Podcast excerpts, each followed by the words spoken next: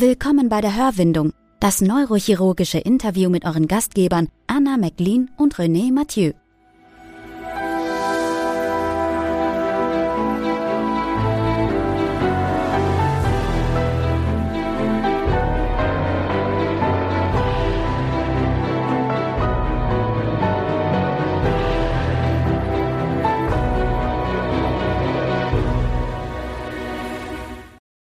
Willkommen bei der Hörwindung. Zwei Jahre Hörwindung, neues Jahr. Das dritte Jahr begehen wir schon. Wie fühlst du dich dabei, Anna? Ah, sehr gut. Ich habe auch so mitbekommen, dass wir ja jetzt schon im dritten Jahr sind der Hörwindung, weil wir ja ganz geschickt kurz vor Weihnachten begonnen haben. Und ich freue mich total. Ich wünsche dir ein gesundes neues Jahr. Auch unseren Zuhörern und Zuhörerinnen. Und ähm, als allererstes würde ich dich fragen, was sind denn deine guten Vorsätze? Für das neue Jahr gute Vorsätze. Ja, also tatsächlicherweise ähm, habe ich letztes Jahr wieder begonnen, wieder mehr Rennrad zu fahren, obwohl ich das nicht sehr vernachlässigt habe, ist es aber jetzt wieder besser geworden und das würde ich gern dieses Jahr beibehalten. Und dann natürlich die ganzen anderen Sachen, die man auch immer gerne machen möchte, dass man Zeit für die Familie hat und das auch einhält und auch bei den wichtigen Dingen dabei ist. Also nicht mehr arbeiten. Mehr arbeiten? Nee, das ist nicht ein guter Vorsatz, oder? Ich weiß es nicht. Ja, es kommt drauf an. Das ist eine Sichtweise. Das, da hast du schon recht. Aber nee, eigentlich möchte ich, möchte ich das nicht jetzt als guten Vorsatz sehen, dass ich noch mehr arbeite, weil dann würden andere Sachen definitiv leiden. Das klingt gut, René. Wie ist es bei dir? Ähm, mehr lesen. Ich möchte mehr lesen dieses Jahr. Ich habe tatsächlich ein gutes Buch gefunden, was mich seit langem mal wieder in den Bann gezogen hat. Und ich habe gemerkt, dass es Spaß macht, auch mal ein schönes Buch zu lesen, was nicht neurochirurgisch ist. Es, man braucht es auch, finde ich. Ja? Das ist wie mit dem Sport. Man braucht manchmal so andere Sphären, wo man eintauchen kann. Dann hat man auch wieder mehr Energie für die Neurochirurgie. Genau. Und vielleicht begrüße ich jetzt auch gleich unseren Gast heute. Ähm, das ist die Privatdozentin Dr. Nora Dengler. Sie ist Oberärztin im Leitungsteam an der Charité und äh, Vorsitzende der Sektion periphere Nerven der Deutschen Gesellschaft für Neurochirurgie. Hallo Nora. Hallo Anna, hallo René, vielen Dank für die Einladung. Was sind denn deine guten Vorsätze fürs neue Jahr? Also ich glaube, bei dem Lesen mache ich mit. Ähm, ich habe irgendwie einen Draht zu schlechten Krimis. Die finde ich irgendwie gut. Okay, und was kannst du da empfehlen? Gibt es da bestimmte Autoren? gibt es super Autoren. Es gibt ein paar Skandinavier, die das ganz gut machen. In Deutschland gibt es in der Tat Nele Neuhaus, die schreibt äh, ganz, gute, ganz gute Krimis. Und es gibt einige Krimi-Autorinnen, die unter männlichen Pseudonymen geschrieben haben. Die sind auch gut. Oh, das ist interessant. Jetzt noch mhm. oder aus äh, früheren Tagen? Hm, schon 20 Jahre her, aber das sind französische Krimis, die sind ganz gut. Cool. Gut zu wissen. War es nicht so, dass die Autorin von Harry Potter auch mal Krimis unter einem männlichen Pseudonym veröffentlicht Aber hat? wahrscheinlich ist das auch so ein bisschen dieses äh, True Crime, ne? Hm. Das ist, ist, doch auch so ein Phänomen zur Zeit, dass alle auch True, True Crime Podcasts anhören. Da gehöre ich ja auch mit dazu. Und Nora liest, den, liest die Krimis.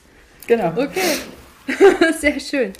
Okay. Genau, aber wir wollten ja eigentlich zu einem ganz anderen Thema kommen.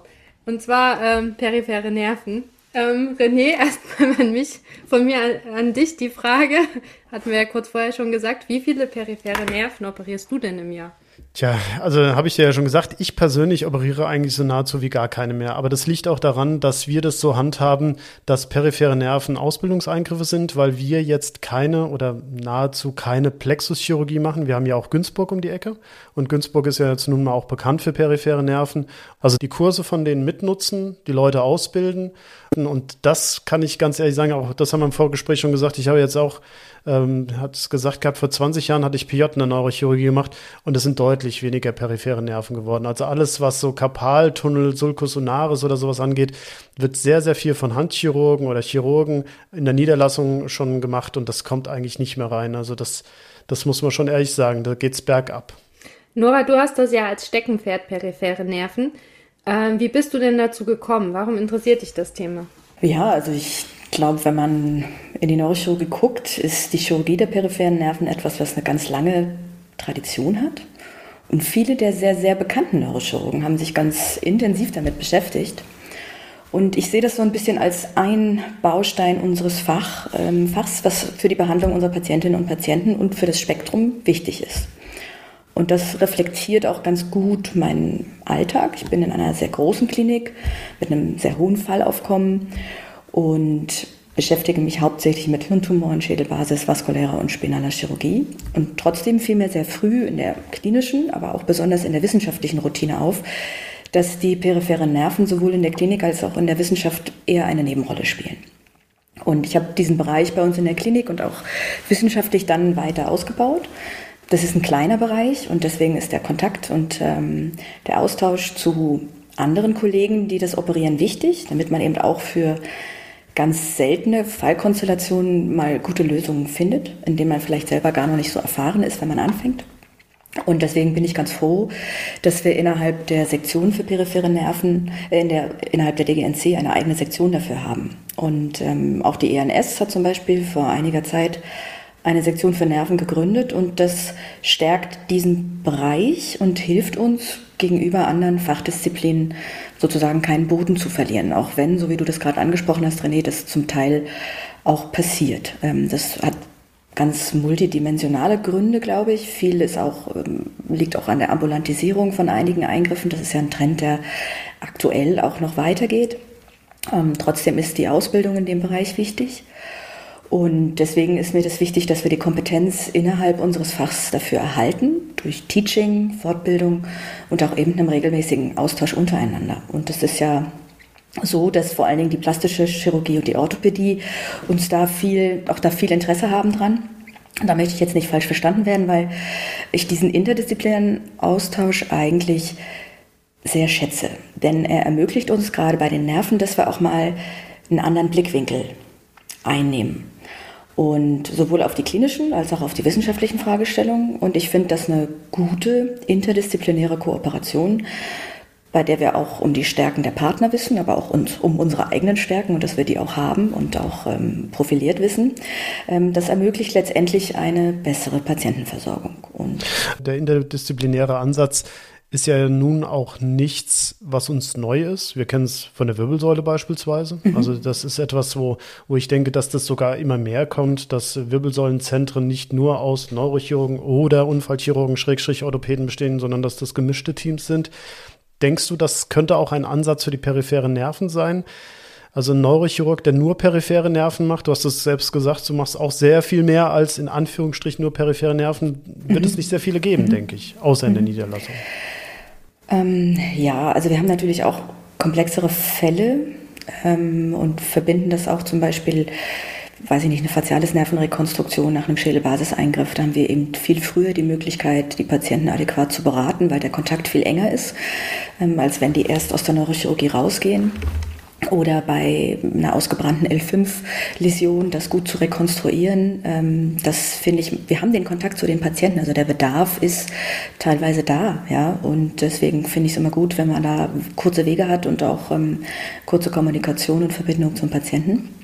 Und das amerikanische System beispielsweise gibt ja eine sehr hohe Spezialisierung vor. Und ähm, wie ich das ja vorhin angesprochen habe, finde ich in so einem kleinen Bereich auch den Austausch wichtig. Und deswegen gibt es auch viel internationalen Austausch.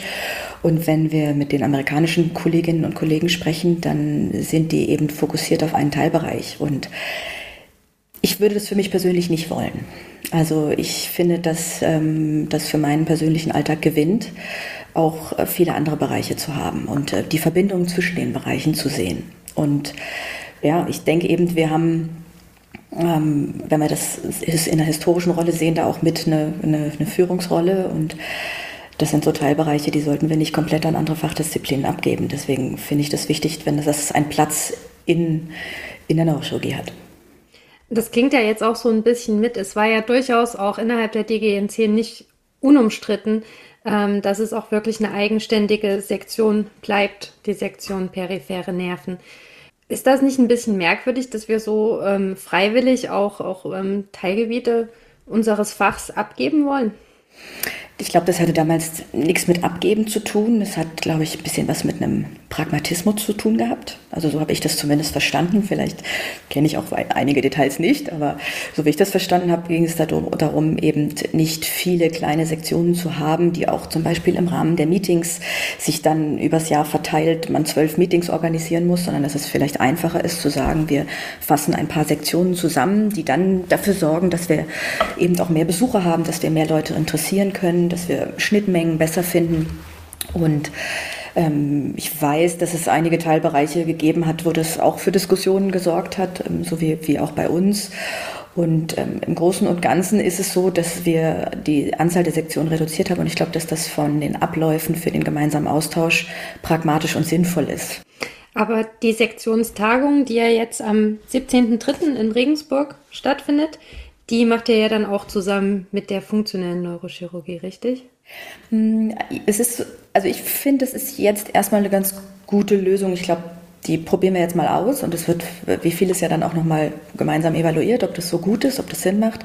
Also wir machen das jetzt zusammen mit der Sektion funktionelle ähm, Schmerz und ähm, mit der Sektion Wirbelsäule, weil wir eben da, das haben wir als Sektionssprecher untereinander besprochen, auch zusammen mit dem DGNC-Vorstand es ist ja eine Veränderung der Strukturen gewesen, sodass es da auch Austausch und Feedback gab und wir uns gemeinsam die Köpfe zermartert haben, wie wir es gut machen können, sodass für alle Aspekte da oder dass alle Aspekte da auch Berücksichtigung finden. Und ich finde die Lösung, wie sie jetzt erstmal als Testversion läuft, ganz gut, dass wir sagen, wir machen nicht alle Sektionen in einer Woche, weil das dazu führt, dass viele Kliniken äh, operationsunfähig sind, im wahrsten Sinne des Wortes, und, ähm, sondern wir teilen das ein bisschen auf und wir versuchen eben die Sektionen zusammenzulegen, die auch ein Interesse gegenseitig aneinander haben. Und deswegen hat sich das jetzt eben für die Sektion funktionelle Schmerz sowie die peripheren und die Wirbelsäule ganz gut gefunden und es wird gemeinsame Sessions geben mit allen drei Sektionen und es gibt eine extra Session, die eben mit der Sektion Funktionelle und Schmerz zusammenläuft, wo wir eben gucken,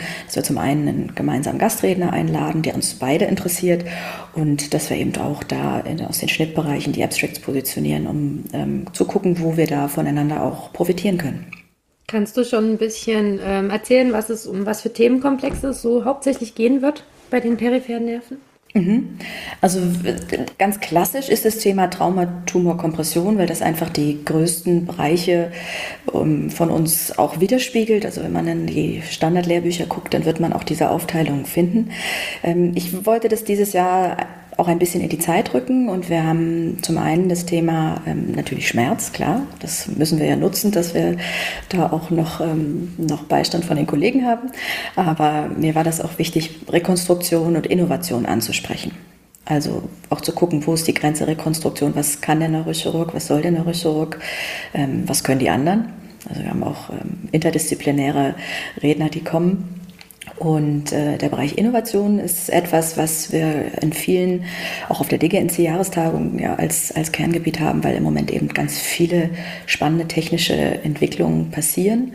Und auch im Bereich der peripheren Nervenchirurgie finden neue Techniken Einsatz und deswegen wollte ich das, wollen wir das mit als Thema nehmen. Ähm, ein anderer Aspekt eben ist Veränderung unter Covid und auch Veränderung des, des Systems im Moment, was die Organisation angeht. Stichwort Ambulantisierung beispielsweise. Das finde ich ganz spannend mit Innovation. Was würdest du sagen, ist das Feld, das jetzt gerade so neu sich in die periphere Nervenchirurgie hineindrückt? Oder wo du sagen würdest, das ist was, da werden wir in fünf bis zehn Jahren nicht dran vorbeikommen oder auf jeden Fall drüber reden? Also, was seit zehn bis 15 Jahren passiert, ähm, sind Innovationen in der Bildgebung. Das äh, hat was mit dem technischen Fortschritt zu tun. Das ist die hochauflösende Nervensonographie, die ermöglicht eine dynamische Bilderhebung. Äh, die MR-Neurographie ist methodisch sehr weit fortgeschritten in den letzten Jahren. Und die Tumorbildgebung kann ähm, schonender und auch mit breiterer Verfügbarkeit Stoffwechselaktivität visualisieren im Rahmen von dem F18 FDG-Pad beispielsweise. Experimentell machen wir DTI und Fibertracks. Also das ist so der, ich sag's mal, Bildgebungsbereich. Ähm, dann ist äh, der, das Stichwort Nerve-Machine Interface etwas, was spannend ist, was auch in Spinal und ähm, zerebral ähm, im Kommen ist und wo wir versuchen, die Grenzen der Technik einfach weiter weiter zu pushen. Ja? Und ähm, da müssen wir schauen, ob wir das, das ist nicht ein medizinisches Problem, es ist ein technisches Ingenieurproblem, wie man, wie man die Dinge gut lösen kann. Aber auch da ähm, gibt es Arbeiten zu und, und Projekte zu. Mhm. Das sind so die zwei Aspekte, die ich am spannendsten finde im Bereich Innovation.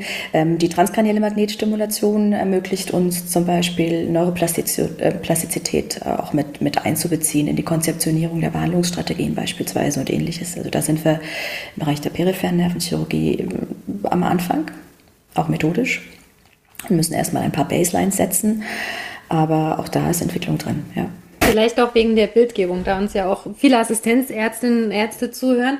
Ähm, vielleicht kannst du einmal ganz kurz erzählen, was so traditionell eine gute und sinnvolle Bildgebung für periphere Nerven ist. Mhm. Und dann vielleicht auch nochmal, da wir uns da auch äh, vor kurzem nochmal drüber unterhalten haben, ich fand das mit dem Fiber-Tracking für äh, periphere Nerven super interessant und eine super coole Entwicklung. Mhm. Okay. Also man erkennt das so ein bisschen, wenn man in die alten Leitlinien und Lehrbücher schaut.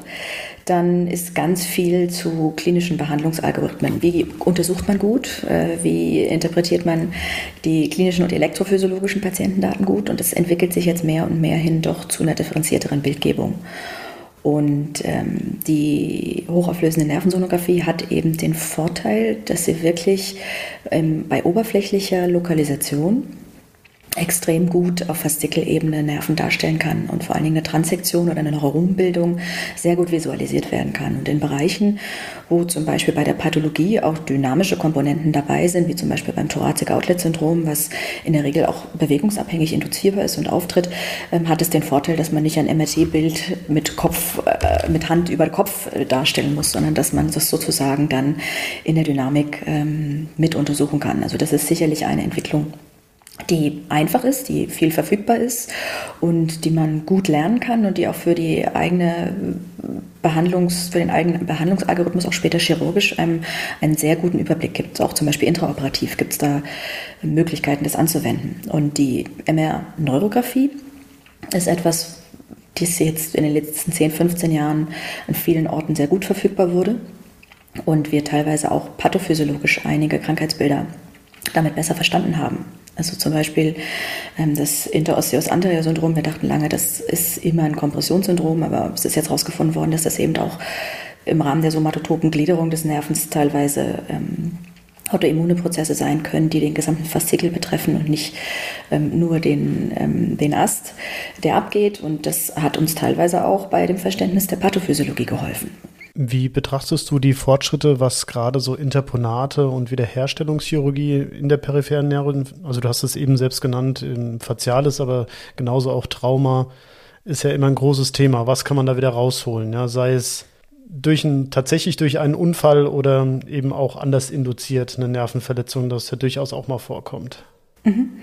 Also grundsätzlich gibt es verschiedene Konzepte zur Rekonstruktion mit einer Vielzahl an Möglichkeiten. Das eine ist direkte, die direkte Nervenrekonstruktion oder wenn nur ein Teilfaszikel ähm, verletzt ist, dann kann man das im Rahmen eines Split Repairs, also nur ein Faszikel, direkt rekonstruieren oder durch ein Interponat, also ein Transplantat zum Beispiel von einem Surales-Nerven, wiederherstellen.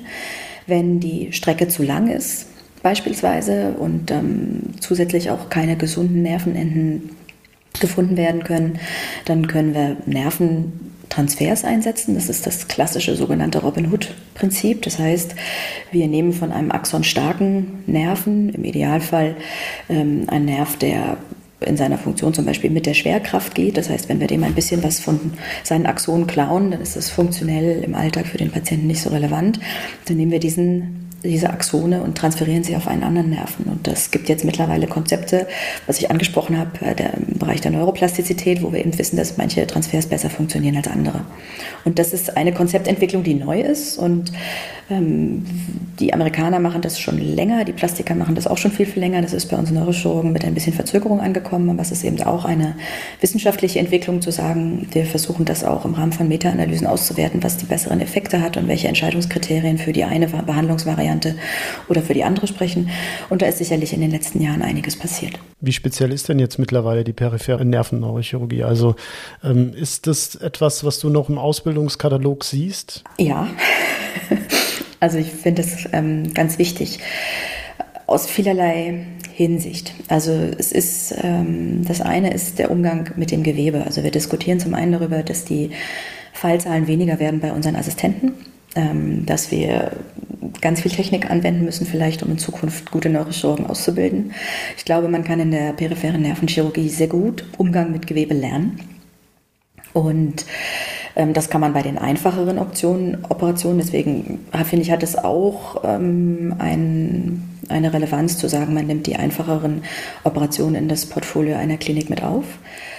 Um eben dann zu ermöglichen, dass man auch die komplexeren Sachen machen kann und um ähm, einen Neurochirurgen umfassend auszubilden. Ja, und dann geht es eben auch um ein, äh, und das ist, denke ich, das Schwierigere, ein intellektuelles und visuelles Lernen, zum Beispiel bei der Bildinterpretation. Also das ist mir ähm, immer wichtig, dass das auch im, im Alltag mit ähm, unserem Nachwuchs geübt ist und wir den gut ausbilden. Ähm, gerade weil wir uns alle in der Neurochirurgie viel mit Hirn- und Wirbelsäulenchirurgie beschäftigen, besteht immer das Risiko, dass Assistenzärzte und Assistenzärzte in den peripheren Bereich nicht mehr richtig beigebracht bekommen. Du hast gerade erzählt, dass die Fallzahlen ja eigentlich zurückgehen und auch vieles in den ambulanten Bereich verschoben wird. Ähm, die Frage wäre dann natürlich, wo gehe ich denn hin, wenn ich ähm, periphere Nervenchirurgie lernen möchte? Mhm. Ähm, ja, also natürlich an der Charité machen wir viel. Ähm, es gibt aber, wie du gesagt hast, lokale Unterschiede. Es gibt einige Kliniken, die das bei sich ähm, mit als Steckenpferd auch ähm, etabliert haben. Das ist sicherlich Günzburg und, und Ulm zu nennen. Ähm, ich weiß, dass Tübingen sich sehr, ähm, sehr viel um die peripheren Nerven kümmert. Freiburg und, und Essen haben sehr gute Abteilungen, aber es gibt auch große Praxen, die, die viel machen. Das ist zum Beispiel Dossenheim, die Praxis von Herrn Dr. Konsen macht sehr viel.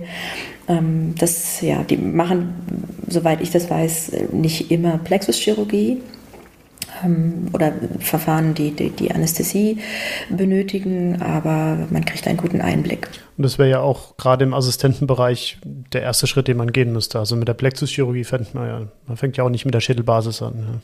Ja. Genau. Aber wäre das nicht vielleicht sinnvoll, dann auch gerade für die periphere Nervenchirurgie so Außenrotationen generell in der Ausbildung einzuführen? Also ich glaube, das machen einige Kliniken in der Tat. Ähm, oder viele haben auch Belegärzte, die, die nicht akademischen Häuser haben das sehr häufig und ähm, das bietet sich vor Ort sicherlich an und ich glaube, das ähm, macht Sinn. Also ich glaube, man braucht da individuelle lokale Lösungen, wenn wir uns das weiterhin auf die Fahne schreiben wollen, dass wir diesen Bereich erhalten und ähm, vielleicht sogar auch weiter ausbauen wollen. Es bietet sich ja an, dass wenn es solche Bereiche sind, dass man auch über Zentrumsbildung spricht jeder, der unseren Podcast gehört hat, weiß, dass wir da nicht unbedingt eine klare Meinung dazu haben oder ich persönlich auf jeden Fall nicht, weil ich, ich natürlich auch aus dem Haus komme, das jetzt nicht zu den größten Häusern gehört. Und ich es schwierig finde, wenn wir alles nur noch an Zentren machen. Mhm. Mir leuchten gewisse Dinge ein. Die Frage ist nur, wie weit gehen wir, dass wir eine Zentrenbildung machen. Ja? Wenn wir irgendwann den kleineren Häusern nur noch die Standardsachen überlassen, wird es schwierig werden, eine breite Ausbildung außerhalb der Zentren zu bewerkstelligen. Und das ist dann die Frage, ob man das möchte. Wie siehst du das? Ich meine, du kommst ja nun mal aus einem sehr, sehr großen Haus. Mhm. Also für die sehr komplexen Dinge, und da denke ich, kann man die Plexuschirurgie mit gutem Gewissen dazuzählen. Das ist ähm, eine Struktur, die ist in der funktionellen Vernetzung und in der anatomischen Dreidimensionalität komplex und die Konzepte sind auch ähm, mit einem äh, breiten intellektuellen Fundament gebaut, in das man sich erst reindenken muss. Ähm, und ich glaube, das macht Sinn, das zentrumsbasiert zu machen. Ähm, ich denke, wir haben gute Kurse sowohl auf nationaler als auch auf internationaler Ebene, wo wir intellektuelle Fundamente machen. Wir sind jetzt auch mit dem ähm, DGNC-Vorstand und der NCA dabei, auch die ähm, beispielsweise die Weiterbildungstagung ein bisschen praktischer zu organisieren und den, den Leuten mehr an die Hand zu geben, ähm, was die Basics angeht. Und ich glaube, das sind alles Möglichkeiten, wie man das schaffen kann, dass das ähm, auch in der Breite besser repräsentiert ist. Es gibt ja den äh, Günzburger Nervkurs, der ja, glaube ich, äh, mittlerweile vielen bekannt ist, der ja auch ähm, extrem renommiert ist. Ähm, was gibt es denn noch an Kursen, die dir einfallen, wo man ähm, ja meinetwegen dann auch die nächsten Schritte lernen mhm. kann, zum Beispiel faciales Rekonstruktion? Mhm. Also der Günzburger Nervkurs ist mit Sicherheit exzellent, weil der in einer Dichte ein Konzept bietet, was das, die intellektuellen Backgrounds bietet, praktische Anwendungen. Man kann sich in die OPs einwaschen. Also ich glaube auch die Situation so haben, dass man im OP sich mit einwaschen kann und parallel vier Säle laufen, bei denen überall Nervenfälle sind ähm, und die Leute wirklich auch was machen können in einem Kurs. Das ähm, hat mich, als ich ihn das erste Mal ähm, besucht habe, sehr beeindruckt und das habe ich wirklich als fast einen der besten Kurse miterlebt und jetzt bin ich auch regelmäßig da und ähm, unterstütze den sozusagen ähm, von, von der Faculty-Seite her. Ähm, wenn du die Plexus-Kurse ansprichst, da gibt es immer mal wieder mit dem interdisziplinären Plexus-Symposium zusammen assoziiert, besonders dieses Jahr auch in Aachen, ein Kurs, der auch an Kadavern gemacht wird, der, ähm, denke ich, von den Möglichkeiten selber zu präparieren, also was ich angesprochen habe, diese Dreidimensionalität zu verstehen und ähm, dann parallel dazu auch die Konzepte dazu zu lernen, wirklich, wirklich fokussiert auf den Plexus brachialis, ist das sicherlich eine sehr gute Option. Und wenn du die Rekonstruktion des facialis Nervens ansprichst, da gibt es interdisziplinäre Kurse. Also da sind ähm, häufig die Plastiker ähm, im, im, Alltag dabei. Das, ähm, das machen einige Hals-Nasen-Ohrenärzte machen das auch. Ähm, wir Neurochirurgen haben da auch Tradition drin, besonders in den schädelbasisstarken Zentren. Ähm, und auch da gibt es neue Entwicklungen und neue Konzepte, für, für, wo es sich lohnt, sich intensiver mit auseinanderzusetzen. Mhm. Anna, wie ist es denn bei euch? Ich meine, du bist ja jetzt auch mittlerweile an der Uni. Ähm, ja, ich bin ja gewechselt. Ne? Ich muss tatsächlich sagen, dass äh, die Entwicklung von vorher, wo wir ja wirklich vor allen Dingen sehr viele auch Nerventumore ähm, operiert haben, ich jetzt an ein Haus gekommen bin, wo leider die peripheren Nerven äh, nicht sehr stark durch uns abgedeckt werden. Was ich tatsächlich auch sehr schade finde, was, sage ich mal, jetzt für meinen aktuellen äh, Punkt in der Ausbildung auch erstmal in Ordnung ist, dass es auch andere Punkte gibt, die ich lernen möchte. Aber ähm, tatsächlich finde ich es auch wirklich schade, dass es bei uns ähm, nicht in dem Maße durchgeführt wird. Ja, das ist ein schwieriges Thema. Ich habe ja schon gesagt, das ist bei uns wahrscheinlich ähnlich, aber eben auch lokal bedingt, weil Tübingen ist ja auch bei uns vor der Haustür. Also im Prinzip liegen wir genau in der Mitte. Deswegen muss man schon gucken, dass man da auch gut kooperiert. Also ich glaube schon, dass das Sinn macht, dass wir, wenn es sehr spezielle Sachen sind, dass man da auch ohne Vorbehalt versucht, Leute rotieren zu lassen, damit man eben zumindest die, die gute Basis lernt. Aber das ist natürlich, da sind wir wieder bei dem Thema, das wir fast in jeder Folge haben. Wenn es natürlich so ist, dass die Ausbildungszahlen immer mehr werden, gleichzeitig die Eingriffszahlen immer niedriger werden, wird das auch zunehmend schwieriger, weil welche Klinik soll jetzt noch zusätzlich Leute aufnehmen, um sie auszubilden? wenn sie eigentlich für die eigenen kaum Eingriffe hat oder genügend Eingriffe hat. Aber da kämen dann ja auch die Niedergelassenen ins Spiel. Es müsste vielleicht auch Möglichkeiten und Anreize geben, dass ähm, auch niedergelassene Neurochirurgen eine, zu einem gewissen Grad eine Ausbildung machen und auch, äh, ja, auch die Assistenten anlernen und auch die Operationen unter Supervision durchführen lassen. Machen sie auch. Wir, wir haben ja auch äh, bald die Möglichkeit, auf dem BDNC das mal noch ein bisschen näher zu beleuchten. Und da bin ich auch mal gespannt, was dazu gesagt wird, weil meine Erfahrung, ich weiß nicht, wie es bei euch ist, aber bei uns vor Ort ist es so, dass in den letzten fünf Jahren es sehr viel mehr niedergelassene Neurochirurgen gibt als die Jahre davor. Das heißt, man hat auch da ganz andere Möglichkeiten. Vorher, als es ein oder zwei Neurochirurgen gegeben hat, die vor Ort waren, sind es jetzt plötzlich bei uns vier oder fünf. Und das ist schon ein Wort. Also da kann man dann auch tatsächlich über eine Rotation zum Beispiel sprechen. Nur ich weiß im ambulanten Setting, das wäre tatsächlich auch interessant zu eruieren, wie dann auch die äh, rechtlichen Grundlagen sind. Inwieweit dann äh, der Fahrradstandard gewährt sein muss, etc. Das sind sicherlich dann auch ganz andere Herausforderungen, die dann nochmal auf uns zukommen. Aber sobald die Weiterbildungszeit haben und häufig können die ja ein Jahr Weiterbildungszeit relativ problemlos beantragen als Niedergelassene, geht es schon relativ gut. Okay. Na klar, also du hast recht, das darf man nicht einfach so aus der Kalten heraus, das muss man gut besprechen. Und gerade in Zeiten von Qualitätsmanagement, was ja auch sehr viel Sinn macht in meinen Augen, muss man das auch gut angehen. Aber wenn man das gut angeht, denke ich, können beide Seiten sehr gut davon profitieren, weil man dann natürlich auch wieder diese Anknüpfer an die Klinik mehr hat. Also wenn der Niedergelassene immer mal wieder Rotanten aus der Klinik hat, dann hat man auch einen ganz anderen Weg, in Verbindung zu bleiben. Ich weiß nicht, wie ist es denn in Berlin? Das ist jetzt nun ein Platz, der overcrowded schon fast ist, was an Neurochirurgie angeht. Zumindest war es vor 15, 16 Jahren so, als ich da noch war. Ja. ähm, ja, also es gibt natürlich ganz etablierte traditionelle Zuweiserstrukturen. Ähm, wir haben schon den Eindruck, dass wir jetzt unter Covid auch ähm, die ganz einfachen Fälle ein bisschen, dass die ein bisschen abgewandert sind, weil eben der Zugang zu uns Kliniken auch schwieriger geworden ist. Und ähm, trotzdem haben wir Zuweiser, mit denen wir sehr eng zusammenarbeiten, die einen Teil auch bei sich ambulant machen, aber eben sagen, das ist ein Rezidiv oder das ist ein Fall, der von der Anästhesiesituation schwierig ist oder es ist eben, die sehen Nervenfälle, machen die einfachen Fälle selber und schicken die komplexen dann zu uns.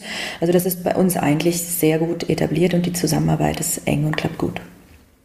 Und trotzdem denke ich, dass in den letzten zwei Jahren mit den Pandemiesituationen und den Herausforderungen, die wir, denke ich, in allen Kliniken hatten, da nochmal ein Trend entstanden ist, ähm, der vielleicht schwierig ist, wieder zurückgängig zu machen. Was würdest du gerade in Bezug auf Ausbildung, Anna hat schon gesagt, wir haben sehr viele Zuhörer, die auch jünger sind und sich in der Ausbildung befinden oder sich sogar überlegen, dieses Fach zu machen. Wenn du dir was wünschen könntest, was würdest du dir wünschen, ähm, was du gerne etablieren möchtest, was Ausbildung angeht? Auch vielleicht, wenn du also an deine eigene Ausbildung zurückdenkst. Also ich finde, dass im Bereich Ausbildung das bei den peripheren Nerven überregional ganz gut funktioniert. Also das Angebot an Kursen und das Angebot an Webinaren beispielsweise ist recht gut. Also wir sind wenige, wir sind aber gut untereinander im Kontakt und uns ist es auch wichtig, ähm, auszubilden. Und das, was wir machen können, bieten wir an. Ich denke, für die komplexen Sachen macht es eben Sinn, kurze Fellowships zu machen oder sich die Freiheiten vor Ort zu organisieren, dass man eben auch mal woanders hingehen kann, um sich was anzugucken. Ich hatte das Glück, ich konnte das machen. Ich war in den USA, ähm, ich war an vielen Orten und habe mir immer viel ansehen können und das hat mich persönlich weitergebracht und für die Leute, die dieser Bereich speziell interessiert, ähm, kann ich das nur empfehlen. Und da gibt es Programme über die internationalen Fachgesellschaften oder auch über persönliche Wege, das, das zu ermöglichen. Jetzt hat René ja eigentlich irgendwie auch schon so ein bisschen meine Standardfrage vorweggenommen. Aber was würdest du denn, wenn du dich selbst jetzt auch in deine Assistenzarztzeit ähm, zurückversetzt? Ähm, was würdest du dir denn aus der heutigen Perspektive an Tipps mitgeben? Oder was hättest du, das finde ich eigentlich immer noch interessanter, denn gern anders gemacht, als du es getan hast? Also, wenn ich ganz ehrlich bin, sind viele Sachen ganz gut gelaufen.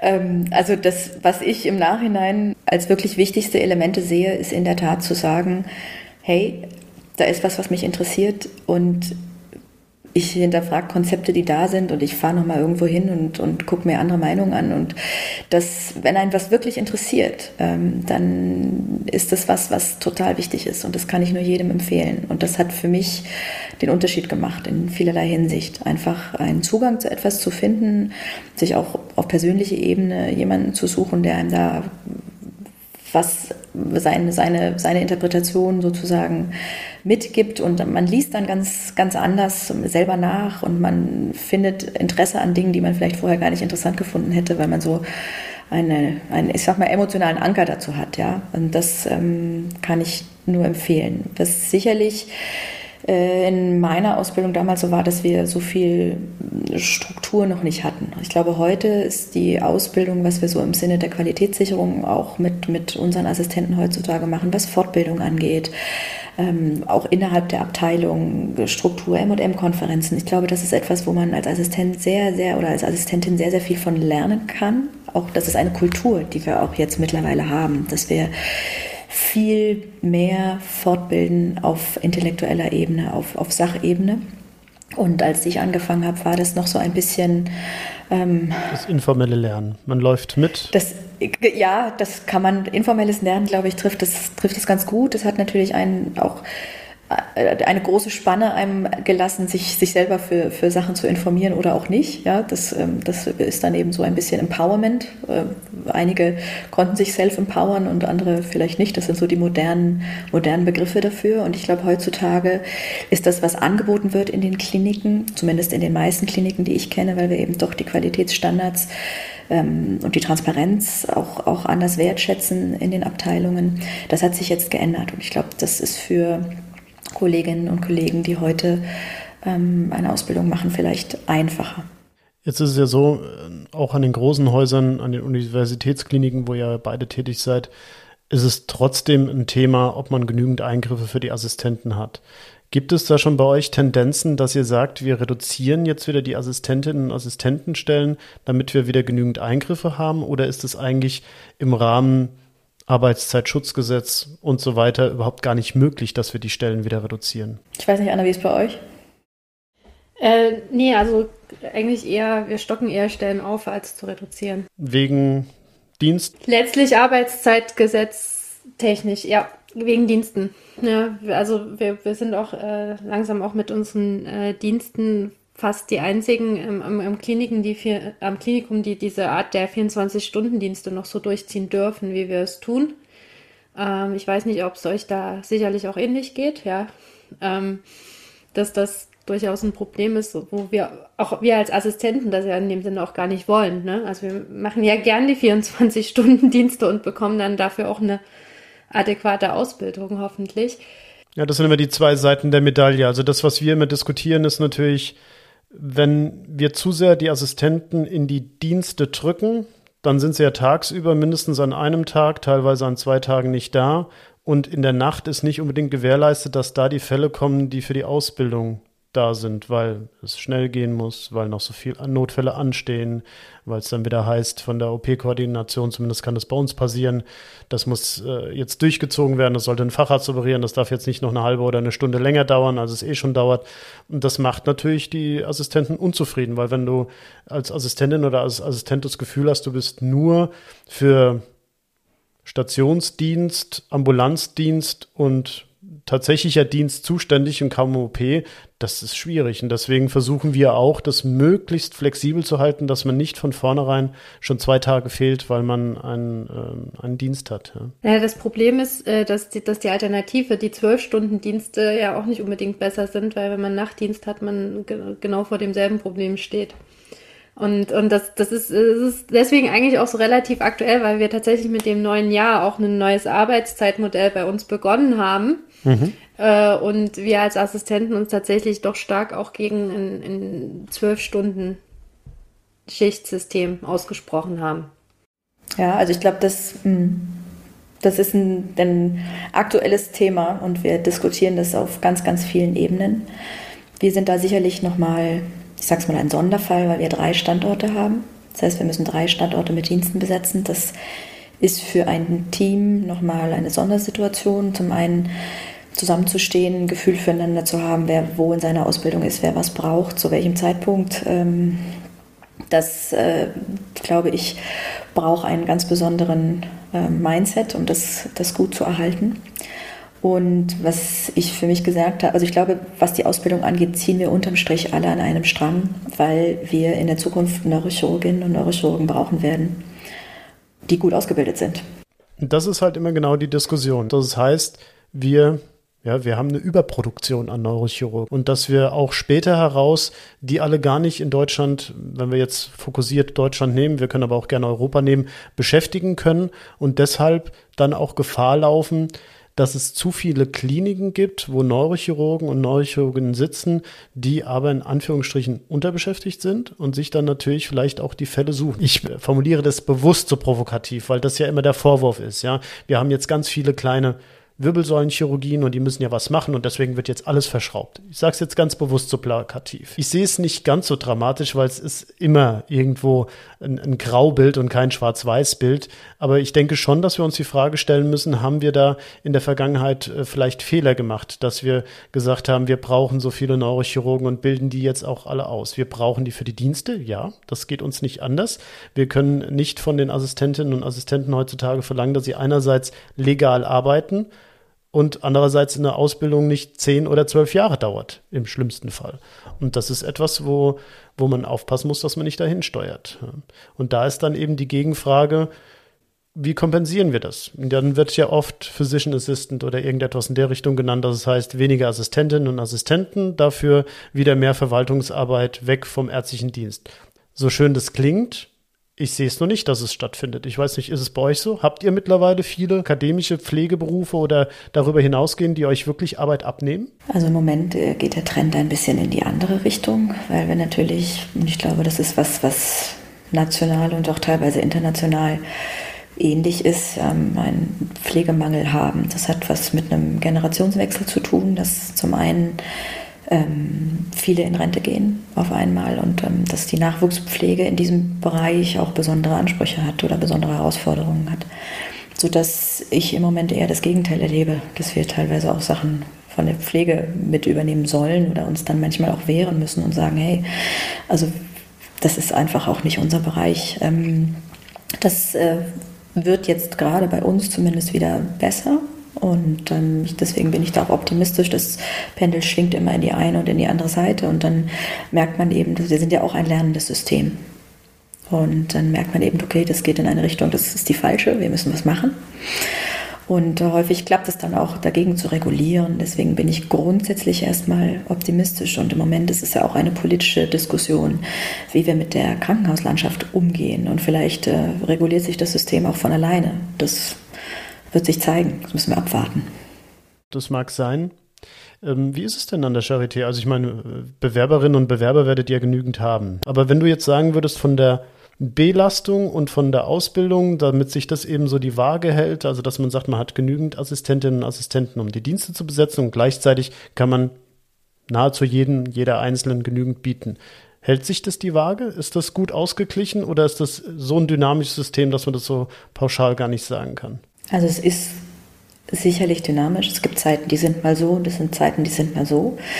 Ich glaube, wichtig ist, dass man im Team miteinander spricht und dass man auch mal versucht, individuelle Lösungen zu finden. Also was ich manchmal mache, wenn ich weiß, okay, ich habe eine Kollegin, die ist im Dienst oder in Ambulanz ähm, und das bedeutet dann eben für die Oberärztin den Eingriff ein bisschen besser vorzubereiten, damit der oder die Assistentin OP-Zeit kriegt.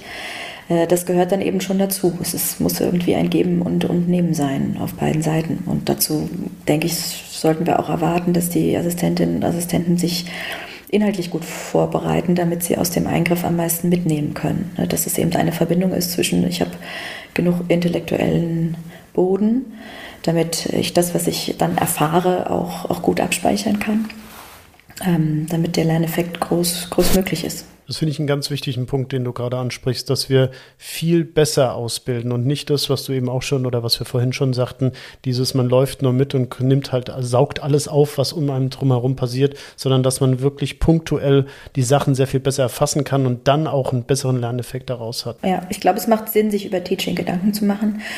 Und ich weiß, ich habe, als ich angefangen habe, hat man neben Menschen gesessen, die stumm operiert haben.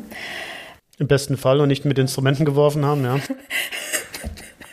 das habe ich persönlich nicht erlebt, aber und ich versuche zu reden, wenn ich selber operiere und ähm, versuche Wechsel herzustellen in den Operationen. Ähm, und nicht immer kann ich mit einem guten Gefühl eine Assistentin oder eine Assistentin viel machen lassen, aber dafür muss man auch denjenigen, den man ausbildet, gut kennen, damit man weiß, wie, wie, wie lange kann ich laufen lassen, ja, damit es für alle Beteiligten sicher ist. Also und so ein Teambuilding, das ist halt etwas, was wir vielleicht auch, auch noch besser lernen müssen. Dass wir wirklich Teams bilden, nicht, nicht nur dieses plakative, wir sind ein Team, sondern wirklich, wir kennen uns gegenseitig, wir kennen unsere Stärken, wir kennen unsere Schwächen. Wir wissen auch, dass jemand in das Team hineinpasst.